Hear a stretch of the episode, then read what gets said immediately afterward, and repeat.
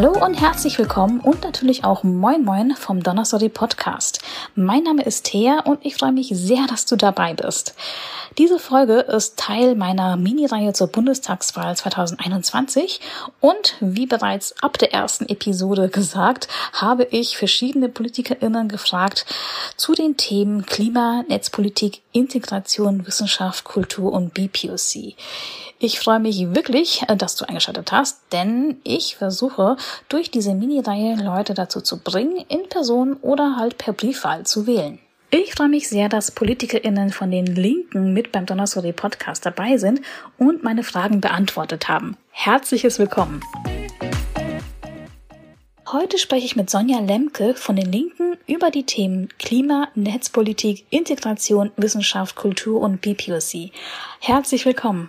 Vielen, vielen Dank, dass du dir die Zeit für meinen Podcast genommen hast. Magst du dich denn mit ein paar kleinen Worten meinen ZuhörerInnen vorstellen? Hallo zusammen, ich bin Sonja Lemke.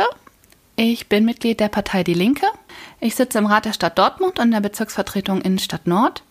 Und zur Bundestagswahl kandidiere ich für das Direktmandat in Dortmund 2. Meine erste Frage ist zum Thema Klima und Klimaschutz.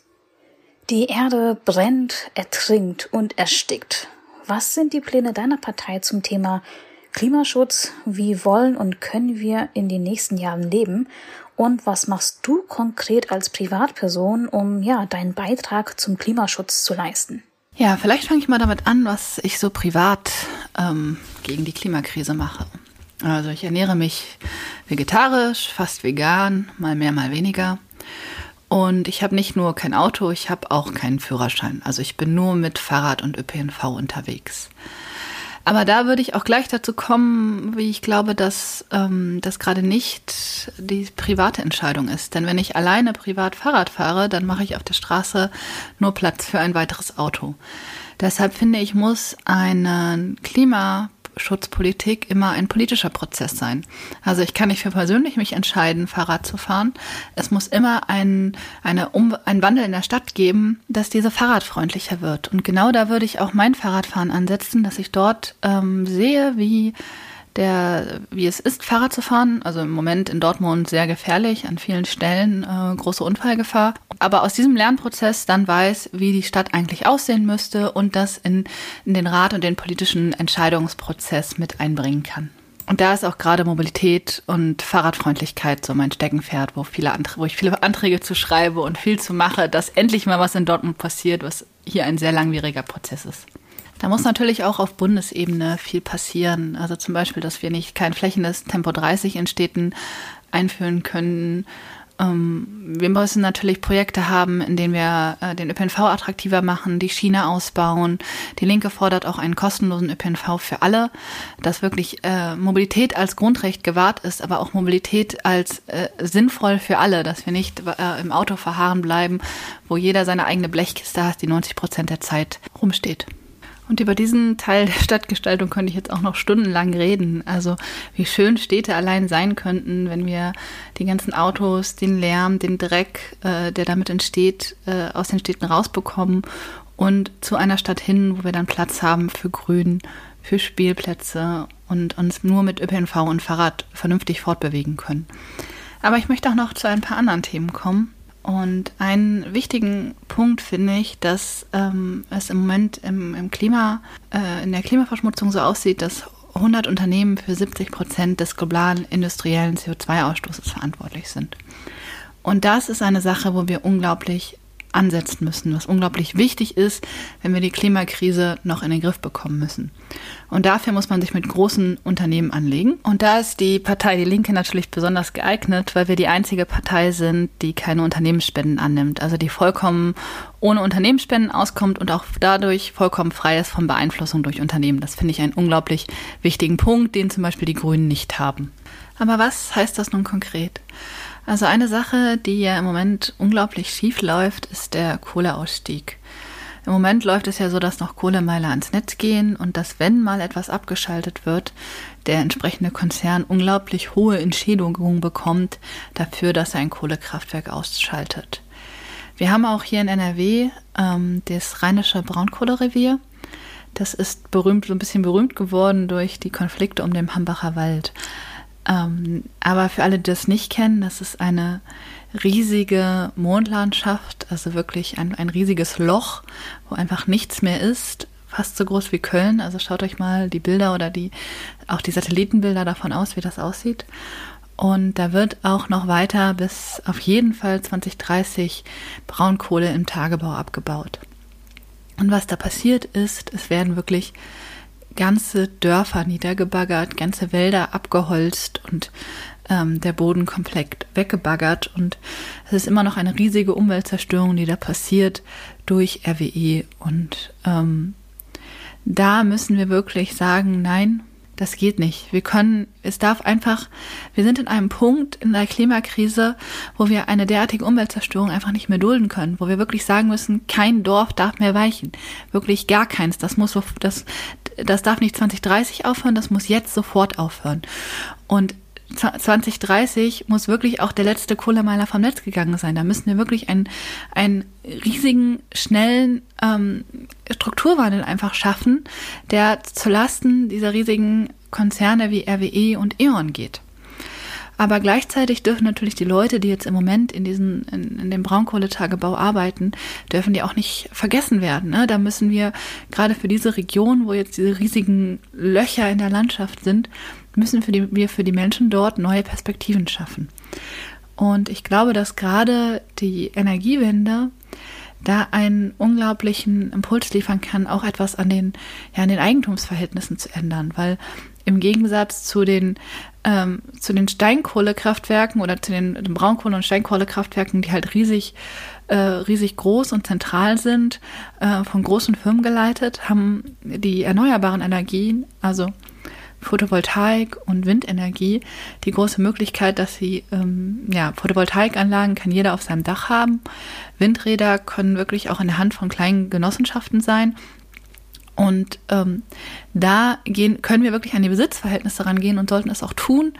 Aber das ist halt auch genau der Punkt, warum Konzerne wie RWE sich so unglaublich dagegen wehren, weil es für sie natürlich ein, ein Machtverlust ist, diese zentrale Energieversorgung, äh, ja, die, wenn wir zu lokaler Energieversorgung kommen. Und das äh, finde ich einen unglaublich wichtigen Punkt, wo wir uns wirklich dranhängen müssen, ähm, die Energiewende zu schaffen und das sofort und ähm, wirklich bis 2035 klimaneutral sein und nicht erst irgendwelche Fantasiewerte, die äh, nichts mit dem wissenschaftlichen Konsens zu tun hatten, wann wir klimaneutral sein müssen.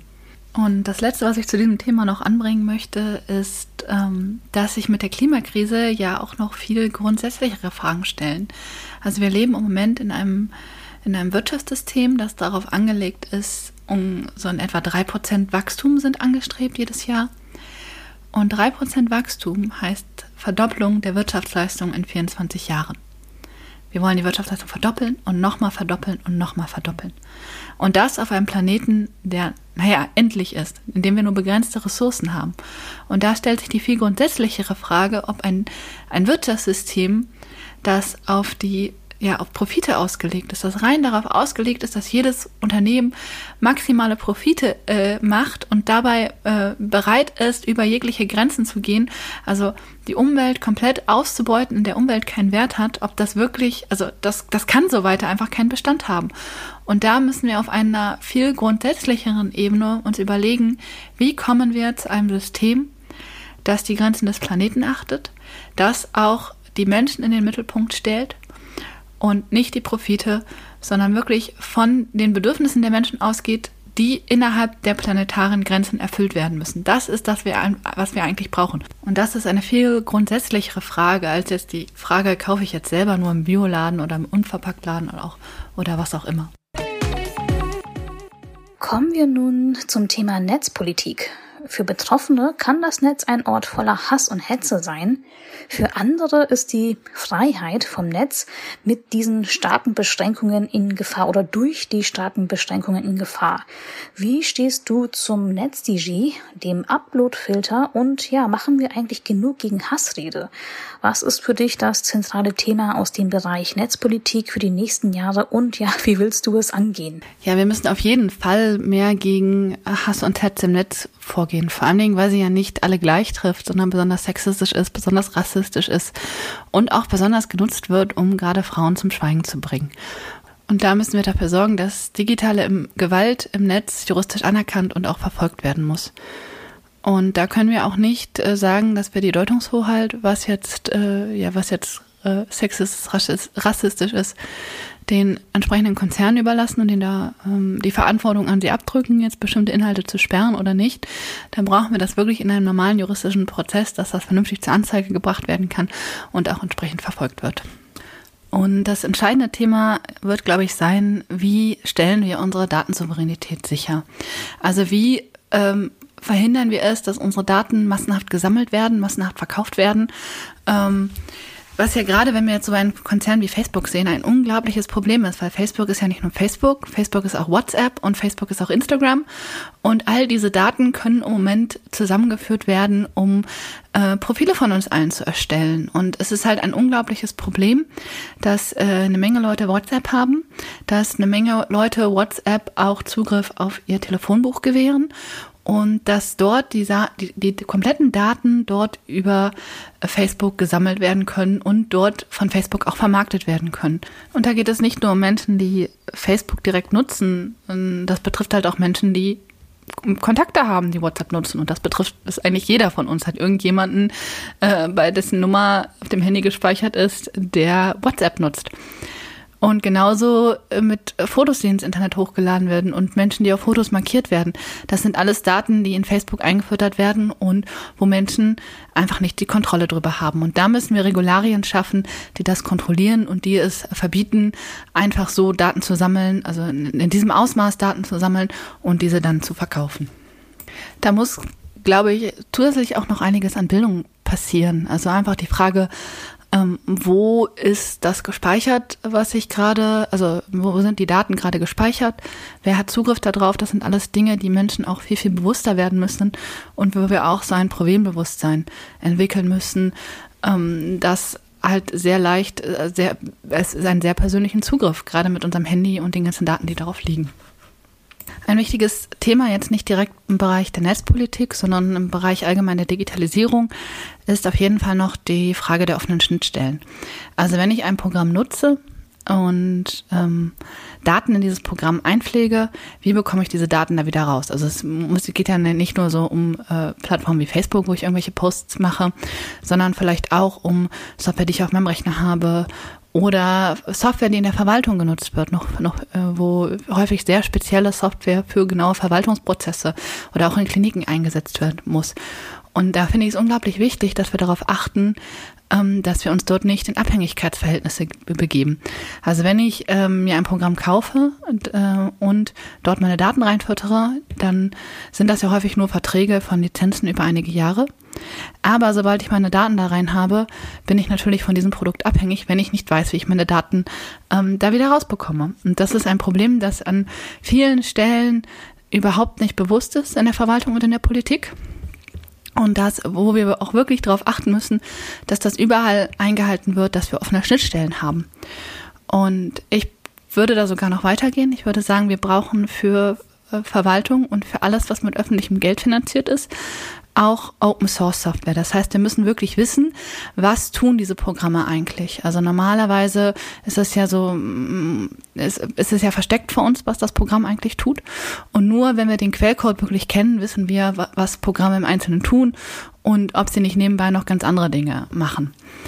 Und gerade für öffentliche Stellen und Verwaltung ist es wichtig, dass wir eben genau wissen, was die Programme tun.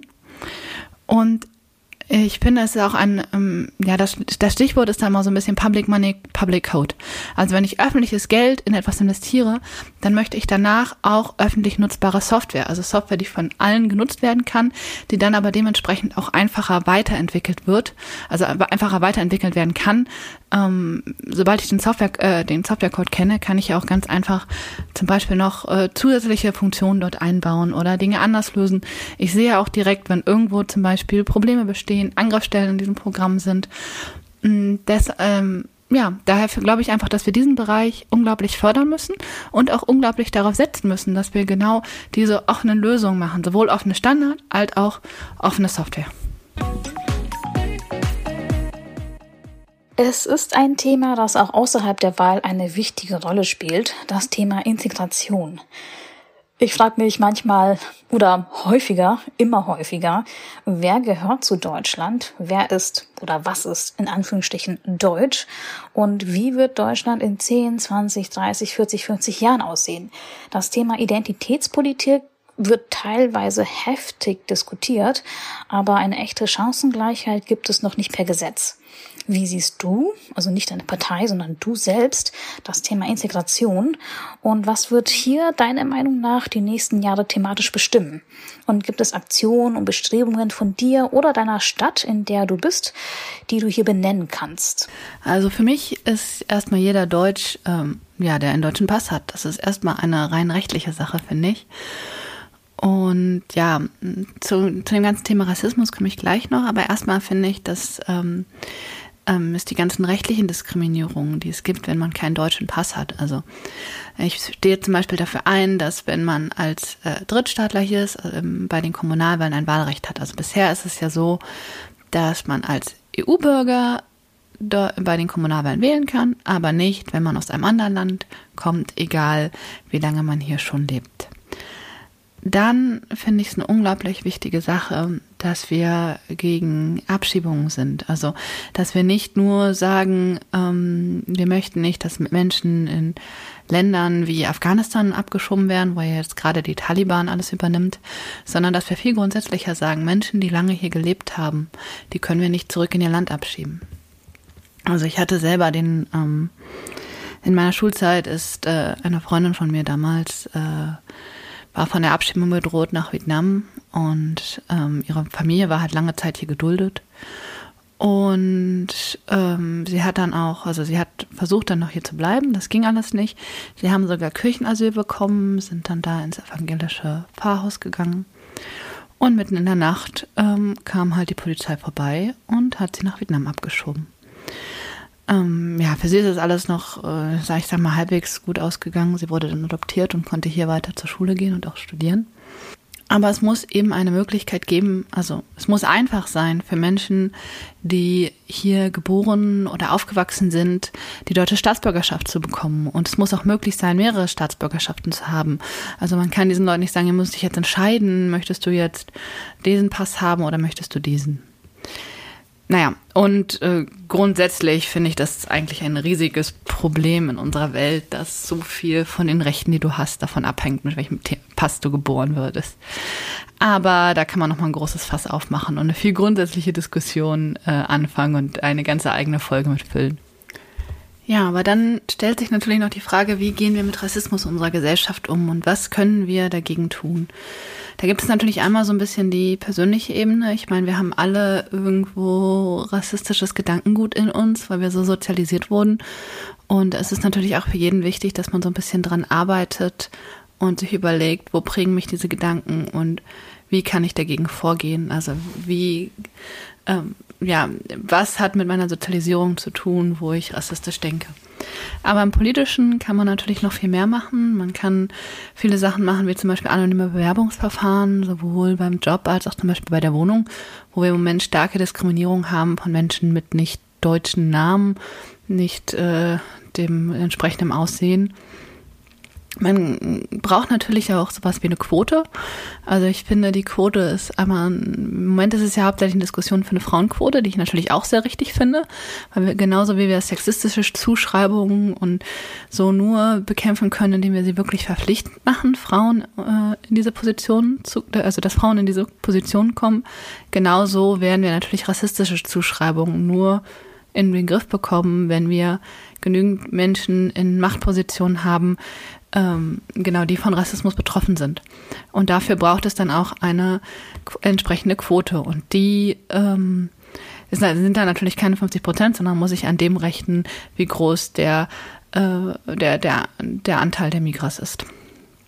Dann äh, können natürlich viele antirassistische Initiativen, also auch sowas wie Selbstorganisationen ähm, von Migras, dass, äh, dass die mit äh, besser unterstützt werden und auch einfach unterstützt werden Und das Ganze muss natürlich in sowas wie im ähm, Bundesantidiskriminierungsgesetz fließen. Also dass Menschen äh, in, vor Diskriminierung gestützt werden, auch von staatlichen Stellen und dass sie auch eine Rechtssicherheit haben, dass sie davor gestützt sind. Und wenn sie Rassismus erfahren, dass sie dann dementsprechend sich auch wehren können und das rechtlich abgesichert ist. Und nicht zuletzt heißt Antirassismus natürlich auch, gegen rechte Netzwerke vorzugehen. Das sind, äh, ist natürlich berühmt geworden, die Fälle in der Bundeswehr, aber auch in der Polizei. Und gerade in der Polizei passiert ja noch unglaublich viel an Rassismus. Also wir brauchen wirklich, ähm, da wirklich, ähm, einmal müssen wir natürlich strukturell untersuchen, wie schlimm ist das Problem eigentlich, wo sich ja im Moment eigentlich noch gewährt wird. Dann müssen wir aber auch dafür sorgen, dass es etwas wie verdachtsunabhängige Untersuchung nicht geben kann. Dass sichergestellt ist, dass es kein Racial Profiling gibt. Und ähm, da muss die, müssen die entsprechenden Gesetze her oder Gesetzesänderungen her, dass die Polizei so etwas nicht mehr machen kann, was jetzt im Moment zuhauf passiert. Und dazu gehört dann auch eine unabhängige Beschwerdestelle bei Polizeigewalt, also auch dann für Racial Profiling, aber eben auch für Polizeigewalt. Ähm, damit das auch mal geahndet wird. Weil im Moment ist es ja so, dass äh, wenn etwas bei der Polizei passiert, dass man dann dieses unglaublichen Korpsgeist hat und die sich alle gegenseitig decken und die Wahrscheinlichkeit, dass deine Beschwerde, also deine Anzeige wegen Polizeigewalt durchkommt, ist eigentlich null. Die Vorwürfe werden eigentlich fast immer fallen gelassen. Und naja, nicht zuletzt heißt natürlich auch Antirassismus gegen rechte Netzwerke vorgehen. Wir brauchen eine absolute Aufklärung der NSU-Mörder und der Stellen, an denen die NSU-Mörder unterstützt wurden.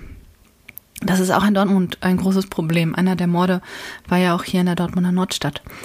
Und ähm, wir müssen uns rechten Netzwerken immer entgegenstellen und dafür sorgen, ähm, dass sie nicht weiter an Einfluss gewinnen. Äh, dazu gehört natürlich auch die entsprechenden Gegendemos oder auch, dass wir dafür sorgen, dass diese ganzen Demos, dass da ähm, die Volksverhetzung, wenn sie stattfindet, auch wirklich konsequent geahndet wird und das nicht ähm, ja so passiert mal behandelt wird.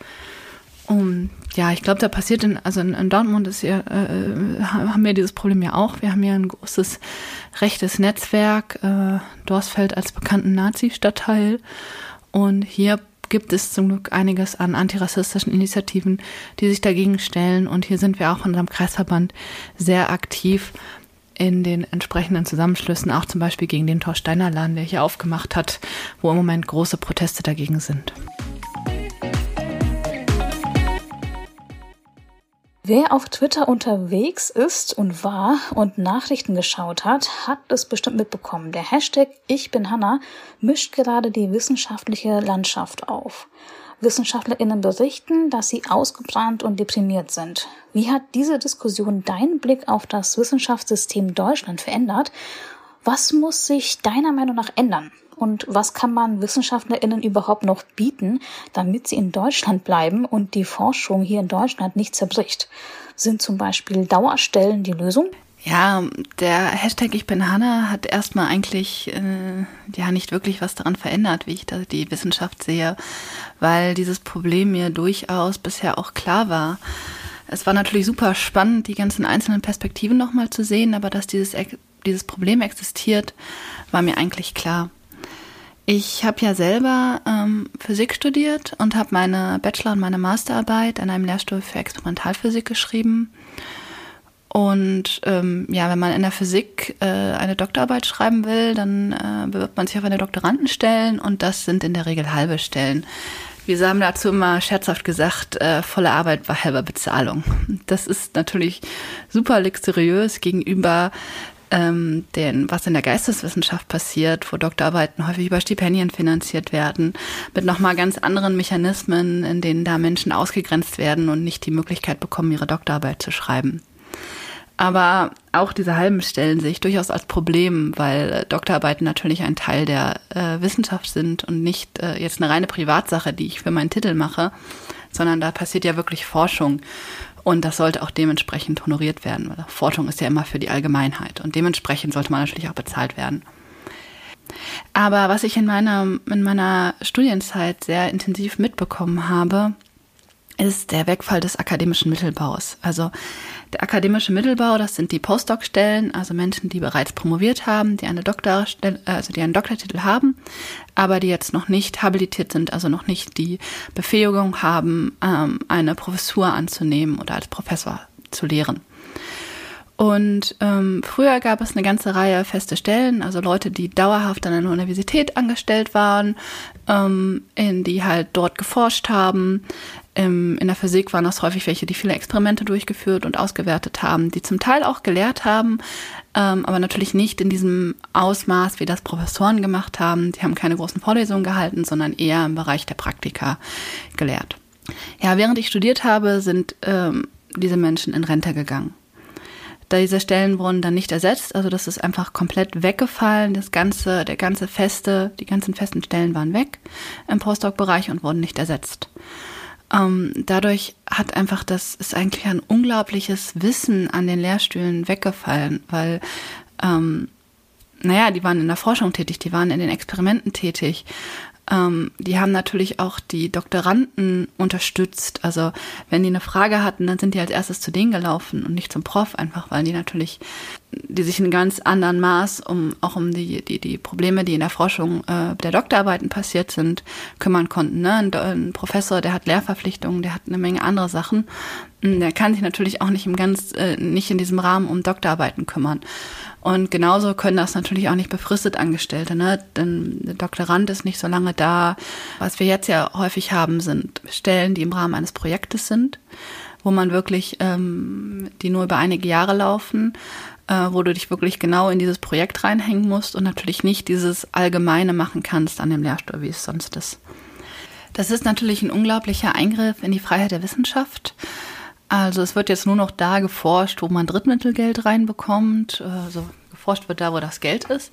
Es ist natürlich absolut tödlich für Grundlagenforschung, die in, in der Physik ja auch besonders viel passiert. Und es ist natürlich auch einfach ein unglaublicher Verlust für den Wissenschaftsstandort Deutschland, weil viele Menschen wollen natürlich nicht weiter in befristeten Verträgen stecken und die gehen dann nach Frankreich oder nach England, wo sie vielleicht schlechter bezahlt werden, aber dauerhaft beschäftigt sind. Und natürlich ist es auch vor allen Dingen natürlich total scheiße für die Menschen. Also wenn ich in der, äh, wenn ich in der Wissenschaft bin, dann ist es für mich häufig, äh, kann ich, habe ich meine, mache ich vielleicht meine Doktorarbeit, dann will ich eine Postdoc-Stelle machen. Aber das ist natürlich häufig auch einfach die Entscheidung zwischen Wissenschaft und Familie.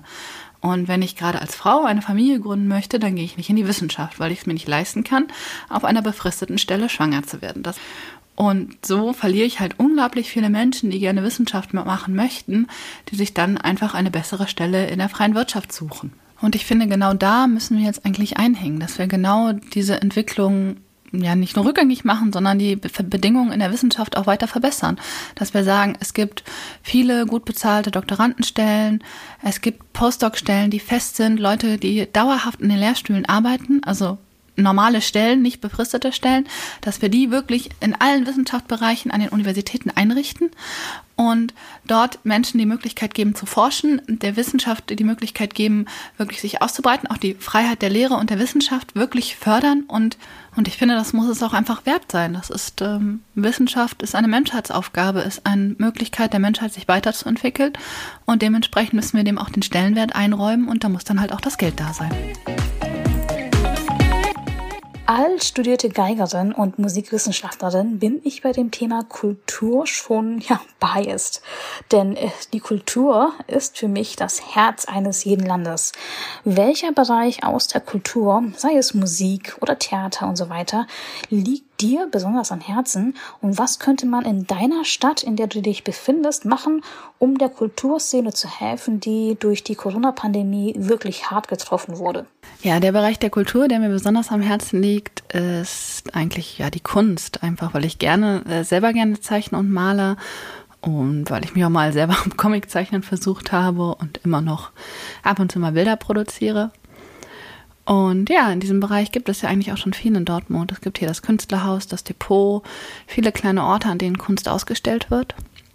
Und das, was man tun muss, um ja den Orten zu helfen, ist einfach ja die Finanzierung sicherstellen, diesen genügend Geld zur Verfügung stellen, dass sie ähm, das machen können, was sie gerne machen wollen. Und das halt nicht nur projektbezogen, sondern auch dauerhaft. Und um das zu erreichen, also um dieses Geld zur Verfügung zu stellen, müssen wir Kunst, Kultur zu einer kommunalen Pflichtaufgabe machen. Im Moment ist das ja komplett freiwillig.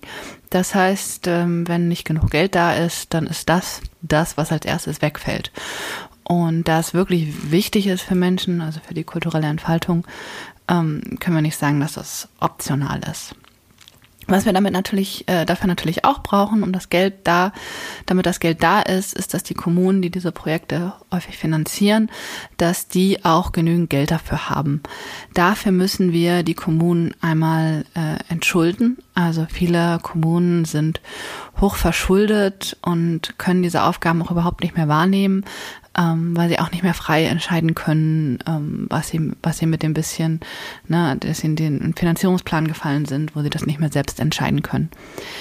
Und ähm, was wir dazu natürlich auch zusätzlich noch brauchen, ist, dass äh, wir endlich weg mit der Schuldenbremse kommen, dass Kommunen die Möglichkeit haben, große Kredite aufzunehmen, um solche Projekte zu finanzieren. Also keine Ahnung, den Bau eines neuen Museums oder was auch immer man gerade machen möchte, solange es halt äh, sinnvoll ist. Und ja, ähm, Kunst braucht Geld, Kultur braucht Geld. Es gibt jede Menge Menschen, die das gerne machen wollen, ähm, nur das Leben davon ist schwer. Wie gesagt, keine, keine projektbezogenen Sachen, sondern wirklich dauerhafte Finanzierung, dauerhafte Stellen. Auch für viele Künstler ist es ein riesiges Problem, dass sie selbstständig sind, dass sie unglaublich unsicher sind in ihrer Lebensplanung. Und auch da müssen wir dafür sorgen, ähm, eine Sicherheit zu schaffen und Kultur als dauerhaft erhaltenswertes Gut auch wirklich ausreichend zu finanzieren. Zum Abschluss meines Interviews habe ich eine Frage, die mich persönlich sehr interessiert. Warum sollten gerade BPOC und speziell eine äh, WOC, also WOC, wie ich, dich und eine Partei wählen und unterstützen? Zur Erklärung, die Abkürzung BPOC bedeutet Black Indigenous People of Color und WOC oder WOC bedeutet Women of Color. Ja, warum solltest du mich wählen? Also erstmal hoffe ich natürlich, dass sich das, was ich bisher so erzählt habe, überzeugt hat und dass du der Meinung bist, also dass du das ähnlich siehst und der Meinung bist, dass man das umsetzen sollte. Ja, und ähm, zum anderen bin ich, ich bin ja nicht selber von Rassismus betroffen, aber ich bin jemand, der zuhören kann und der weiß, dass die sexistischen Diskriminierungen, die ich in meinem Leben schon erfahren habe, natürlich nicht das einzige sind, was da ist, sondern dass da noch viel mehr sein kann, was man an Diskriminierung erfahren kann und dass ich auch weiß, dass man zusammenarbeiten muss, um dem entgegenzuwirken und um die Machtverhältnisse und die Strukturen, wie wir sie gerade in unserer Gesellschaft haben, zum Besseren zu verändern. Und von daher würde ich mich freuen, wenn du mir und der Linken im September bei der Bundestagswahl deine Stimme gibst. Liebe ZuhörerInnen, ich hoffe, dir hat diese spezielle Folge vom Donnerstag Podcast gefallen. Diese Folge ist ja Teil meiner Miniserie über die Bundestagswahl 2021 und ich würde mich sehr, sehr freuen, wenn du auch in die anderen Episoden reinhörst. Schreib mir auch gerne auf Instagram oder auf Twitter, wie du die Fragen, die ich den PolitikerInnen gestellt habe, beantwortet hättest. Alle Links, wie du mich und meine InterviewpartnerInnen kontaktieren kannst, findest du wie immer in den Shownotes. Hab vielen, vielen Dank für deine Zeit und bis zur nächsten Folge. Tschüss!